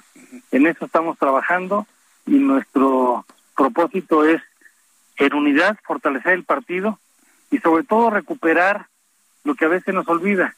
Las primeras generaciones de Acción Nacional se constituyeron como escuela de democracia y como ruta de ciudadanía. El mayor activo político que tiene Acción Nacional es la ciudadanía. Le digo con mucho respeto y autocrítica y humildad, no somos los panistas. He tenido la oportunidad de ser rector de la Universidad de Guanajuato, gobernador de Guanajuato, director del Consejo de Ciencia y Tecnología a nivel país, senador de la República y ahora en la segunda rotación de una diputación federal y el espíritu que nos anima es crítica, autocrítica y propuesta. Crítica, autocrítica y propuesta. Este, estos encuentros buscan, y, me gustaría escuchar, esta, reiterar esto, buscan fortalecer al Partido Acción Nacional para ir solos hacia el proceso electoral del año que entra y 2024 o para fortalecerse a sí mismo y de esta manera fortalecer a la alianza de partidos PRD, PAN y Partido Revolucionario Institucional? Juan Carlos Romero. La primera alianza, es la alianza con la sociedad y la ciudadanía. Esa es la primera alianza. Porque tenemos que ir más allá de partidos políticos. La segunda, y no nos toca a nosotros, como institución, le toca a los dirigentes y los órganos colegiados le toca a los partidos políticos. Ya hemos estado en comunicación con un paraguas bastante amplio de sociedad civil organizada, ejemplo, Sí por México, ejemplo, el Frente Cívico Nacional, ejemplo, Poder Ciudadano, ejemplo, eh, otras organizaciones que son también muy, muy importantes, porque creemos que es estratégico en este momento buscar un paraguas con mayor profundidad y con mayor amplitud para presentar una propuesta alternativa. Sin protesta, si queremos protestar, sin propuesta no hay protesta.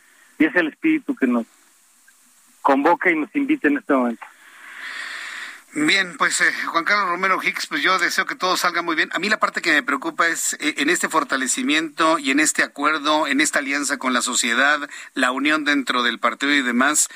Eh, yo veo que se va a poner muy intensa la discusión para, para determinar candidatos, por ejemplo, el Estado de México el año que entra y para el candidato a la presidencia de la República emanado de la alianza, Juan Carlos por lo pronto, por, por quien veo que le está levantando las manos, siento que va a ser algo muy, muy complejo de resolver. ¿Cómo, cómo lo están viendo, Juan Carlos? Es un gran reto, hay que adoptar un método, una ruta pública con una altísima participación ciudadana. Todavía levantamos la mano, bienvenida la competencia y ofreceremos en su momento nuestro expediente. Tuve el privilegio de ser, gracias a los guanajuatenses, gobernador de, de Guanajuato. Dejamos un estado sin inseguridad, sin corrupción, sin deuda, con las mejores finanzas públicas evaluadas y sobre todo con una interlocución a partir de la ciudadanía. Y bienvenida la participación de hombres y mujeres que quieren contribuir, porque México nos necesita en este momento. Sí, sin duda, sumar las mejores voluntades para la mejor propuesta hacia el 24. Juan Carlos Romero Hicks, muchas gracias por estos comentarios a propósito de este encuentro de exgobernadores con el líder nacional del PAN, Marco Cortés. Fuerte abrazo, diputado, gracias por estar aquí en el Heraldo. Muchas gracias por la oportunidad. Abrazo. Un saludo a toda la audiencia. Abrazo. Hasta luego, que le vaya muy bien. Es Juan Carlos Romero Hicks. Desde mi punto de vista, lo hemos comentado en algunas otras ocasiones, Juan Carlos Romero Gil, que le venimos siguiendo el paso ya desde hace muchos años, desde que precisamente era gobernador en Guanajuato, yo creo que tiene las cartas credenciales necesarias para hacer, para competir con muchos elementos en la mano por la candidatura presidencial de la alianza. ¿eh? Sí, yo, yo entiendo que es un diputado cuyo nombre ha sonado, pero no tan estrepitosamente como quienes tienen el reflector político y mediático en estos momentos.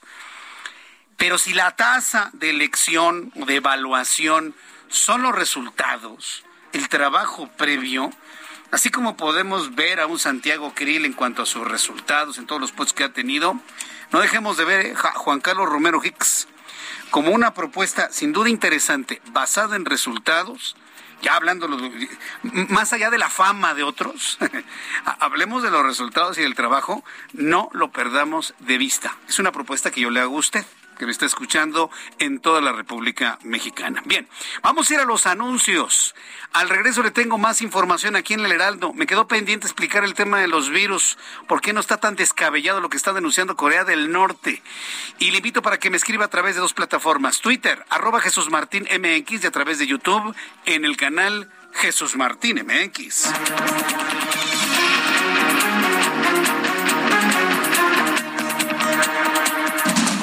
Escucha las noticias de la tarde con Jesús Martín Mendoza. Regresamos.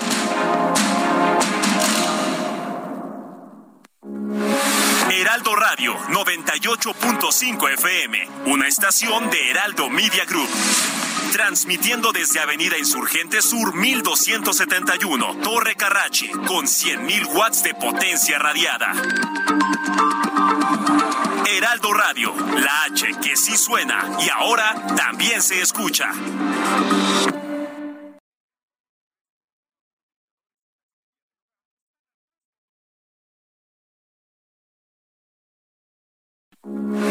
Heraldo Radio, con la H que sí suena y ahora también se escucha. Continúa Heraldo Noticias de la tarde con Jesús Martín Mendoza.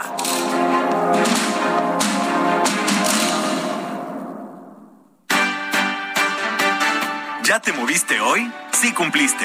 Ya previste ¿Ya cambiaste la chatarra por frutas? Sí cumpliste. Ya previste. ¿Ya ejercitaste tu mente? Sí cumpliste. Ya previste. ¿Ya compartiste tiempo con tu familia? Sí cumpliste. Con pequeños cambios todos los días haces una gran diferencia en tu salud.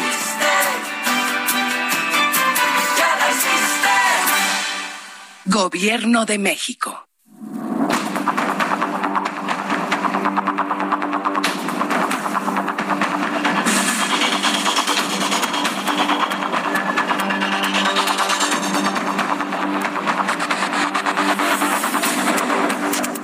Las 7.31, en las 7.31 hora del centro de la República Mexicana. Bueno, continuamos con información aquí en el Heraldo Radio. Platicaba con nuestros amigos que nos escuchan a través de YouTube. En los cortes comerciales tenemos la oportunidad de platicar y de, de abonar más precisamente a la información. Y ahora que platicábamos con Juan Carlos Romero Hicks, él fue muy puntual. O sea, nosotros vamos a respetar los tiempos que marca la ley electoral. ¿Cuál es el problema que enfrenta en este momento la oposición? Que Morena ya inició su campaña electoral rumbo al 2024. Digo, la 2023, pues esa la ven como accesoria, pero ya iniciaron su campaña rumbo al 2024. Entonces, estamos eh, los, ciudadanos ante un enorme dilema. Y lo que le platicaban nuestros amigos en YouTube, si usted no lo escuchó, es lo siguiente. Si la mayoría de los mexicanos optamos por lo que le voy a decir, estamos verdaderamente perdidos. En este momento Morena ya empezó sus, campañas electorales rumbo a Coahuila, Estado de México y presidencial, violentando la ley electoral, sacando ventaja de violentar la ley electoral. Mientras que la oposición, si no ha empezado sus procesos de elección en Coahuila, Estado de México, y la presidencial del 2024, es porque está esperando los tiempos electorales que establece la ley electoral en México. Entonces, tenemos un partido que saca ventaja violentando la ley y tenemos a una oposición unida en partidos esperando los tiempos electorales. ¿Por quién va a votar usted? ¿Por los que sacan ventaja de esa manera? ¿O por los que están esperando el tiempo electoral respetando la ley? Yo me voy por los que respetan la ley. Y lo platicábamos ayer, ¿eh? Si en los medios de comunicación no promovemos el respeto a la ley, y si los políticos no promovemos el respeto a la ley, señoras y señores, estamos perdidos en México. Así se lo digo. Porque si tenemos una mayoría que va a decir yo voto por el que sacó ventaja, aunque sea violentando la ley, pues lo va a hacer en su casa, lo va a hacer en su trabajo, lo va a hacer con los impuestos, lo va a hacer en todo. Estamos perdidos. ¿Con qué boca hablan de combatir la corrupción cuando violentar la ley, no hacer caso de la ley, es el primer acto de corrupción? Lo dejo como pregunta. Y ese tiene que ser el discurso que le haga pensar a la gente. Yo todavía creo que los mexicanos pensamos. Usted tiene de dos. O apoyar a un grupo de personas e instituciones políticas que buscan sacar ventaja violentando la ley, al fin pago las multas. O la otra opción que tenemos enfrente, que está esperando los tiempos electorales, enviando un mensaje de respeto a la ley. La decisión es, es de usted, ¿eh? Yo me voy por los que respetan la ley, yo Jesús Martín. Y yo le recomiendo que si hay un padre, una madre, que quieren que sus hijos respeten las reglas de casa, lo primero que tenemos que hacer es respetar las reglas de la colonia, las reglas de la alcaldía, las reglas del Estado, las reglas del país. Respetar la ley es el primer acto de anticorrupción. Por eso yo pregunto, ¿con qué boca nos dicen, ay, ya no hay corrupción, estamos combatiendo la corrupción, pero violentan la ley electoral? ¿Con qué cara? Ahí está el, dilema que usted tiene, decídalo. ¿Por quién se va usted? Ay, pues por los que nos dan dinero en la mano, Jesús Martín. Los otros gobiernos robaron y no daban. Y aquí me dan en la mano. Sí, pero sin todo lo que se tenía antes, después de todo lo desmantelado, ¿no? En fin, es, es complicado. No le pido que tome una decisión en este momento, sino que la, analice, la vea, la entienda y tome decisiones en su momento. Vamos a continuar con la información aquí en el Heraldo. Ah, tengo boletos, tenemos boletos. Esta es una buena noticia para que vean, ¿no? No todo en la vida es política y malas noticias, no, vámonos al cine. Fíjense que me acaban de enviar un mensaje nuestros buenos amigos de Cinépolis. Y Cinépolis me ha enviado cinco pases dobles a las primeras personas que envíen un mensaje directo con su nombre completo a la cuenta de Giovanna, de Giovanna Torres, nuestra coordinadora general de noticias. Su cuenta de Twitter es arroba Giovas con G, Giovas-RA, arroba Giovas con V, guion bajo RA. Las primeras cinco personas que le escriban mensaje directo a Giovanna se llevan su pase doble para ir a ver cualquier película que ustedes quieran ver en una sala VIP. Les recomendamos que los pases son únicamente para salas Very Important Person en la República Mexicana y solo son válidos de lunes a viernes. Ya, este, Giovanna Torres, en comunicación directa con usted, pues le va a decir finalmente cómo puede obtener estos pases que nos regalan nuestros amigos de Cinépolis. Le recuerdo, se puede ir al cine con el protocolo correspondiente, el gelecito y la sana distancia. Lo están procurando nuestros amigos para que usted vaya y tenga un disfrute. De lo que se trata es que tengamos sana distancia con la gente. Porque el COVID y otras enfermedades se, se contagian por las exhalaciones bucales. Tenga usted una sana distancia y mire, podrá hacer sus actividades con cierta, con cierta eh, seguridad aunque yo lo que le recomiendo es que se mantenga lo más posible en su casa, alejado de, de, concentraciones humanas muy intensas, y de esta manera pues evitar ser estadística como las que ya le compartí en cuanto a COVID-19. Bien, eh, tengo la línea telefónica Luis Miguel Martínez Ansúrez, él es el presidente del INAP, del Instituto Nacional de Administración Pública. Estimado Luis Miguel Martínez Ansúrez, me da mucho gusto saludarlo, bienvenido, muy buenas tardes, ¿cómo están?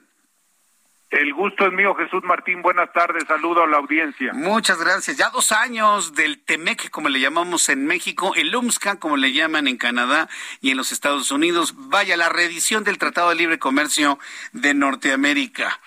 ¿Ha servido? ¿Ha funcionado? Sobre todo si tomamos en cuenta la estructura política que tenemos actualmente en México desde 2018, Luis Miguel.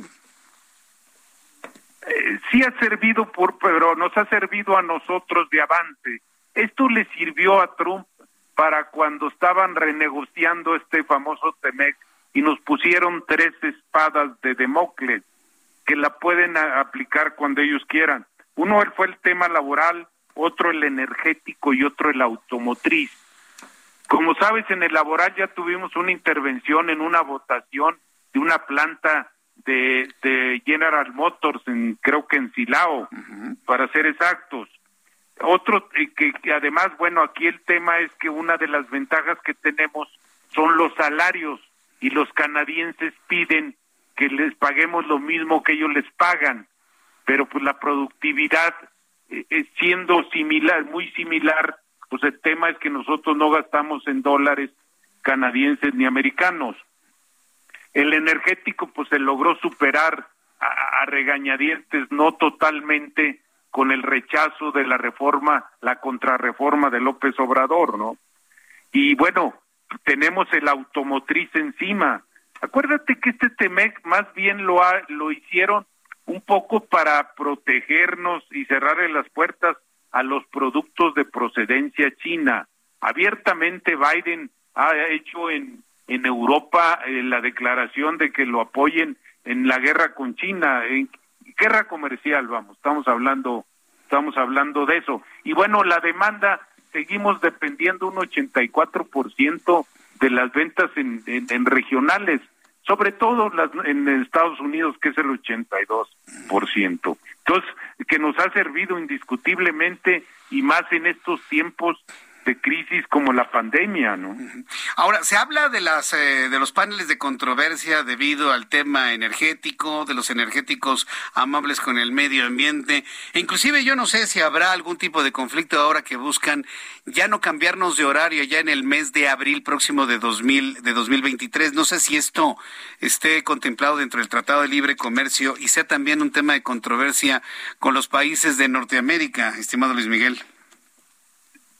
Sí, mira, lo del horario es un tema que se dio en los circuitos financieros para emparejarnos en las cotizaciones y que los cambios de bolsa no se vieran afectados. no fue tanto por ahorro de energía, esa es la verdad. Ahora, fíjate bien, aquí hay un tema. Yo estoy de acuerdo que con nuestras eh, políticas y sobre todo de la CFE que no atienden a las a las energías saludables o renovables. Ayer hay un tema muy importante, este Jesús Martín. Ayer el, el Parlamento Europeo de- definió que el gas natural y los los eh, eh, productos fósiles o los energéticos fósiles siempre y cuando llevaran una tendencia natural se tomaban como energías limpias.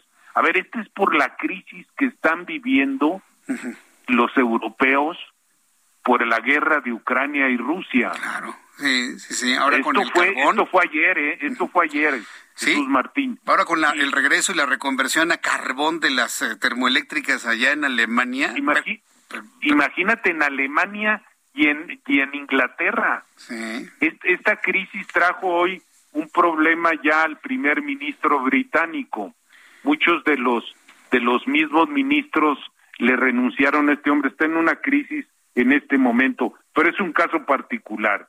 Entonces, viendo esto, sí nos podrían llevar a, a, a- a- los tribunales internacionales que no estamos acostumbrados a tratar y más y más del gobierno no obedecer este yo creo que lo único que podía evitar eso son las crisis por las que se viven en este momento el contexto internacional de incertidumbre económica y un, virtual fortalecimiento del bloque soviético y sus aliados. No hay que perder de vista eso, pero las espadas nos las colgaron y las tienen ahí. O sea, en el momento en que nos apliquen, por ejemplo, los elementos automotrices, que era del 60% de componentes regionales, lo subieron al 75%. Esto es para evitar que llegaran empresas chinas o alemanas o de cualquier parte y pudieran vender a través de México al mercado norteamericano. Con los beneficios arancelarios.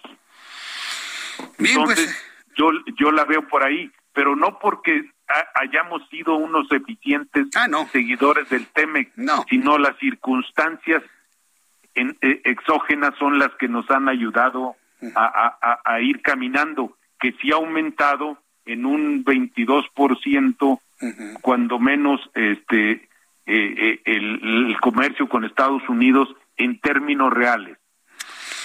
Pues Luis Miguel Martínez Sansores, muchas gracias por estos comentarios en torno al Tratado de Libre Comercio. Vamos a ver, final, ah, tendrán que abordarlo dentro de los temas Joe Biden y López Obrador el próximo 12 de julio. Así que seguramente si algo trasciende de este tema en este encuentro que van a tener próximamente ambos, pues también lo estaremos platicando, Luis Miguel, tanto en radio como en televisión. Muchísimas gracias. Con mucho gusto, Jesús Martín. Yo dudo que se lleve a cabo esa cosa. No quiere desarmar la estatua de la libertad de este señor, ¿no? A ver, a ver qué cara le va a poner Joe Biden de ¿Quieres desarmar mi estatua de la libertad? Así vamos a platicar. Yo te quito el ángel de la independencia, ¿no? Bueno, gracias Luis Miguel. Hazme el favor. Ah, sí. bueno, buenas tardes. Buenas tardes, saludarte. Luis Miguel. Sí, gracias. Eso es lo único que provocan las ideas y las declaraciones del presidente mexicano. Risa. Eso es lo que provocan. Que quiere desmantelar la estatua de la libertad. Hágame usted el favor. Pero bueno, son cosas que finalmente ha dicho, ¿no? No, no, no, ya está en, unos niveles verdaderamente increíbles. Antes de ir con Mariano Rivapalacio, quiero presentarle lo siguiente. Mucha atención, por favor. Esto me parece que es muy importante. Eh, Mauricio Ávila Medina, mucha atención con esto. Eh, Mauricio Ávila Medina es un general de brigada en retiro del ejército mexicano y fue citado a comparecer en la Fiscalía General de Justicia Militar perteneciente a la Secretaría de la Defensa Nacional por realizar, escuche usted, críticas contra la estrategia de seguridad del gobierno del presidente mexicano López Obrador y esto lo ha hecho en sus redes sociales y en TikTok. ¿Se acuerda lo que yo le he dicho? Que esta liga no puede aguantar tanto, que yo estoy seguro que hay disidencia dentro de Morena, dentro del legislativo de Morena, dentro del ejército, dentro de la Marina. Yo se lo he dicho, ¿eh? es natural que existan disidencias. Y este general del retiro es claramente un disidente dentro del ejército, que por cierto, ahora que se conoce que lo están citando, tiene todo tipo de apoyos y adhesiones a, este general del retiro. El general deberá presentarse a su comparecencia este jueves, 9 a las, eh, jueves a las 9 de la mañana. Se tiene que presentar mañana a las 9 de la mañana para comparecer. ¿Por qué?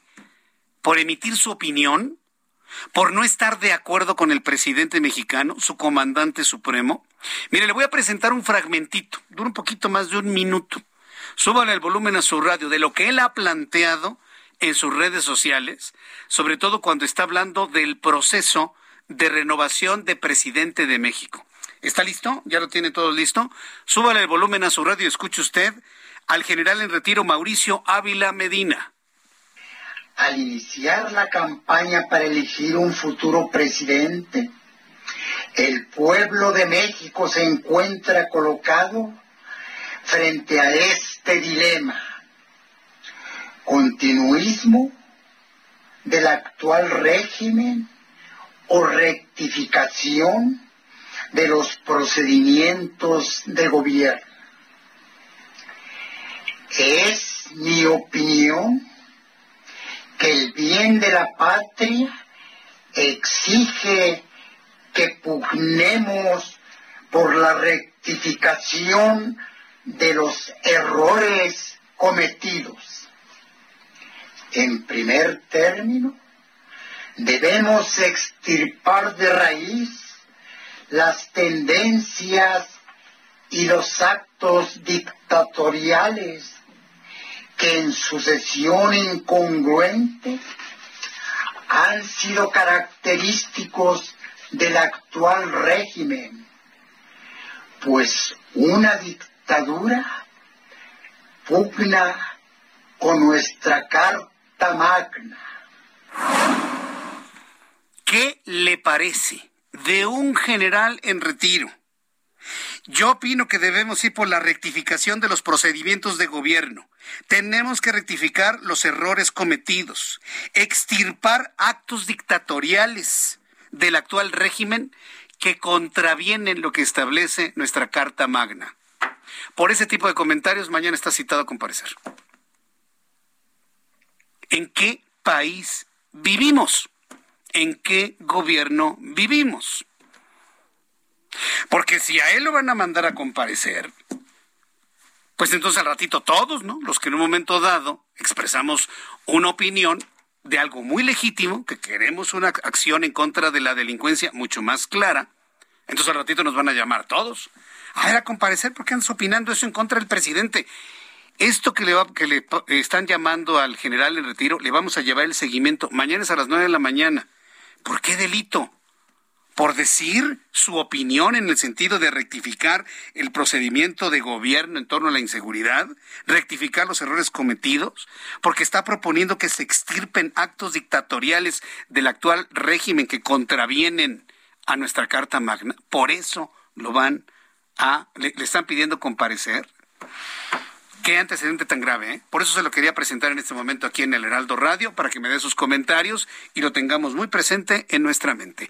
Cuando son las 7 con 48, me da mucho gusto recibir aquí en el estudio a Mariano Riva Palacio con Bienestar H. Mi querido Mariano, yo nomás veía cómo decías, no, ¿cómo ya esto cabeza, Es tremendo, querido Jesús Martín Mendoza. ¿no? Tengo 27 años haciendo periodismo y no había visto una situación como la que estamos viviendo en la actualidad, que prácticamente emitir tu propia opinión, a la cual tenemos derecho de hacerlo, de discrepar en algún momento y señalar como periodistas podemos hacerlo y como cualquier ciudadano que te puedan el día de mañana citar a comparecer solo por haber emitido tu opinión. Esto, desde mi perspectiva, querido Jesús Martín Mendoza, es muy muy grave. Siento un, un antecedente gravísimo. Ya Muy el grave. hecho de la cita, aunque no le haga nada. Y, Sí. Ah, bueno, ya declaró, ya vais a su casa. Que no pase nada. No pase nada. Esa es intimidación. Pero ya sienta un antecedente. Por te voy a llamar a comparecer, ¿eh? Así es. Aguas Jesús Martín, porque te voy a llevar a comparecer. Bueno, ¿Qué querido Jesús, el día de hoy? 6 de julio del 2022 se celebra el Día Mundial de la Zoonosis. ¿Qué es la zoonosis? Zoonosis. Es cuando una enfermedad de un animal se transmite al ser humano. Y hoy se celebra el Día Mundial. Y este es un tema crucial, Jesús Martín, porque muchas veces el ser humano no lo toma en cuenta. Y de lo que se trata es de controlar las enfermedades que pueden pasar de los animales a las personas. Por, los música que, sin por lo que las medidas como la vacunación o la desparasitación en los animales juegan un papel muy importante para contrarrestar este tipo de padecimientos zoonóticos. ¿Cuáles son los más comunes? Por ejemplo, la rabia es uno de ellos, aunque ya se tiene un control muy avanzado en nuestro país. Cada vez hay menos casos de rabia en México, es un avance muy importante. Otro es, por ejemplo, la salmonelosis o la enfermedad de Lyme o Lyme, que esta la transmiten las garrapatas a los seres humanos. Entonces, hay una cantidad impresionante de enfermedades que pueden transmitir. Y te voy a dar unos datos muy interesantes, Jesús Martín. Datos de la Organización de las Naciones Unidas para la Alimentación y la Agricultura, la FAO, fíjate, ¿eh? más del 20% de las pérdidas de la producción animal se vinculan con las enfermedades del mismo reino animal. 20% de las pérdidas a nivel mundial. Y aquí te va un dato mucho, muy interesante. 75% de los agentes patógenos humanos que padecemos los seres humanos provienen de los animales. 75%. Ante esta situación, el uso de la tecnología en el cuidado de los animales, sobre todo aquellos destinados a la producción, ¿no? A cantidades ya grandes, a la producción de alimentos, ayuda pues al monitoreo y detección temprana de problemas de salud, lo que permite al sector actuar a tiempo y tener seguimiento desde el nacimiento de un animal hasta que se convierte en proteína cuando llega a nuestros platos y estamos dispuestos a comer un animal, ¿no? Otro dato interesante, Jesús, para que nos demos idea, lo tiene el Consejo Mexicano de la Carne. Las cifras que ellos nos entregan son las siguientes. México, nuestro país, está posicionado en el sexto lugar a nivel global como productor de carne con 7.240 millones de toneladas al año. Imagínate si a esta cantidad se, se, se, se puede acercar al 20% de pérdidas de producción debido a las enfermedades que presentan estos animales, pues disminuye de una, una cantidad importante. Por eso es vital cuidar en todo sentido a los animales. En este aspecto, expertos en salud animal como Leonardo Burcios de MCD nos dicen que cuidar la salud de los animales a través de un correcto diagnóstico, control, prevención y tratamiento de las posibles enfermedades que les perjudican nos da una gran ventaja para ayudar a productores y responsables de animales de compañía, además de que pues representa una intervención directa de la salud humana el medio ambiente y el desarrollo sostenible. Eso a nivel productor e industrial, pero ¿qué podemos hacer desde casa con nuestras mascotas? Muchas personas a lo mejor ahorita no tienen una gran producción, son personas que llegan ahorita a casa y tienen animales, por ejemplo, tienen pericos, tienen perros, tienen este gatos. Bueno, ¿qué podemos hacer? Primero, antes que nada, que el lugar en el que habitan esté limpio. Con eso le ayudas al perro, al gato, al perico a que se enferme. Segundo, vacúnalos. Eso es bien importante. Mucha gente no vacuna a sus perros. Tienen que acudir cada año, tienen también los perros sus propias cartillas, los gatos, y que vayan llevando un, un control en, en cuanto a su vacunación. Y en tercer lugar, la desparasitación. Eso es vital cada año igual también a nuestros animales, como el ser humano se tiene que desparasitar, y con esto evitamos la zoonosis. Entonces ya tenemos una capa protectora nosotros y tienen una capa protectora ellos. Y así con esto evitamos que nos enfermemos nosotros. 75% de nuestros padecimientos provienen de origen animal. Fíjate, ahorita me recordaste este padecimiento que transmiten los gatos con el arañazo. es, es, una bacteria. Es una bacteria. Es, es una bacteria, se llama Bartolo, ba, ahorita te digo cómo se llama, Bartonelosis. Bartonelosis. Bartonelosis y tiene efectos en el sistema nervioso central. Yo me imagino que con las vacunas correspondientes, con la desparasitación correspondiente, la atención correspondiente a los felinos, pues se evite ese tipo de se evite problemas. ese tipo de problemas. Claro, por supuesto, vamos a brindarle cariño, amor, apapacho sí. a los animales, por supuesto, claro que sí, pero todo igual. ¿no? Con los cuidados y la sanidad necesaria. Gente que tiene no sé cuántos gatos en su casa, y pobres, 50, ¿no? hasta, y pobres animales están haciéndose por todos lados. La pipí de los gatos es muy fuerte sí, y eso también sí. puede generar una enfermedad por las bacterias que se puede transmitir a los humanos. Entonces, limpieza, vacunación y desparasitación. Mariano Riva Palacio, tus redes sociales para que el público te siga y continúe con este y otros temas, por favor. JM Riva Palacio Twitter y Mariano Riva Palacio Yáñez en Facebook. Ahí estamos directamente para atender cualquier inquietud. Yo le invito para que siga a Mariano Riva Palacio, periodista, y todos los miércoles lo escuche aquí en el Heraldo Radio. Muchas gracias, Mariano. Amigo, buenas noches. Gracias, muy buenas noches. Y con esto nos despedimos. Muchas gracias por su atención en esta emisión del Heraldo Radio. Yo los espero mañana en punto de las 2 de la tarde por el canal 8 con las noticias en el Heraldo Televisión. Por el 8 a las 2. Mañana 6 de la tarde, Heraldo Radio en la gran plataforma de emisoras de radio en la República Mexicana del Heraldo. Los espero nuevamente, Dios mediante. Por su atención, muchísimas gracias y que tenga usted muy buenas noches.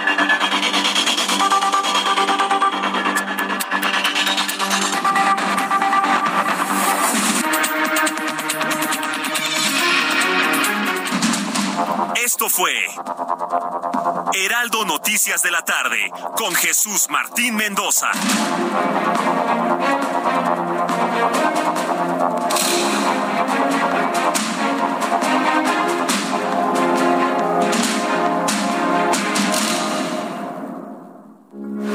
Heraldo Radio, con la H que sí suena y ahora también se escucha.